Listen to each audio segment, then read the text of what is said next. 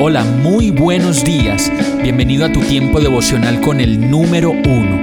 Qué alegría saludarte con la certeza de que Dios está obrando en tu vida su perfecta y buena voluntad, ya sea porque estás aprendiendo de un momento difícil o porque estás disfrutando de su amor a plenitud con paz y tranquilidad.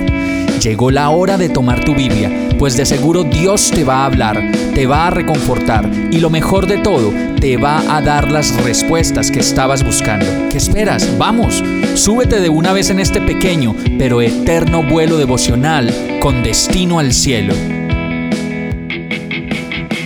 Y el mensaje de hoy se llama En tiempos difíciles. Salmo 9:9 dice, El Señor es un refugio para los oprimidos, un lugar seguro en tiempos difíciles.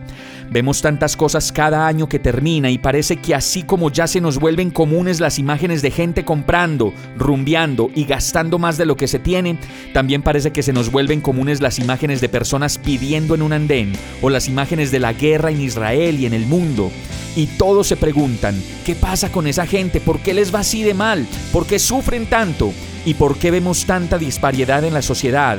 Y la Biblia lo dice, son tiempos difíciles. Unos son el resultado de su trabajo y otros pueden ser el resultado de sus decisiones.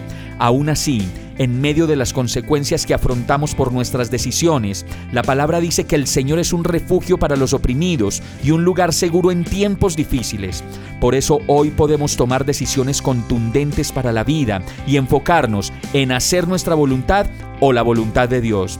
Ese es el asunto especial de este verso, pues nos dice que ese refugio es Dios, pero si no le conocemos ni sabemos que le podemos llamar, ¿cómo lo vamos a hacer realidad?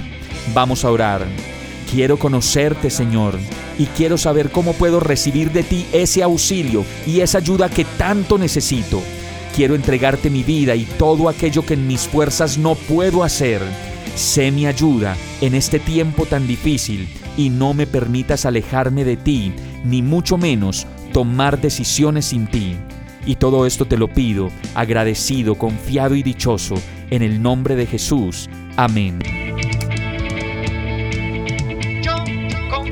Hemos llegado al final de este tiempo con el número uno.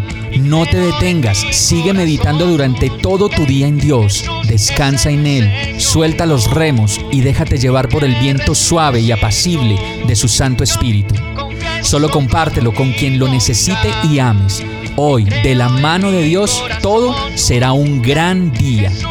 Para más información visita nuestra página www.iglesiabierta.com o llámanos al 313-334-0116. Oramos y rogamos para que cada día te enamores más de Dios y para que no pares de pasar todo tu tiempo con el número uno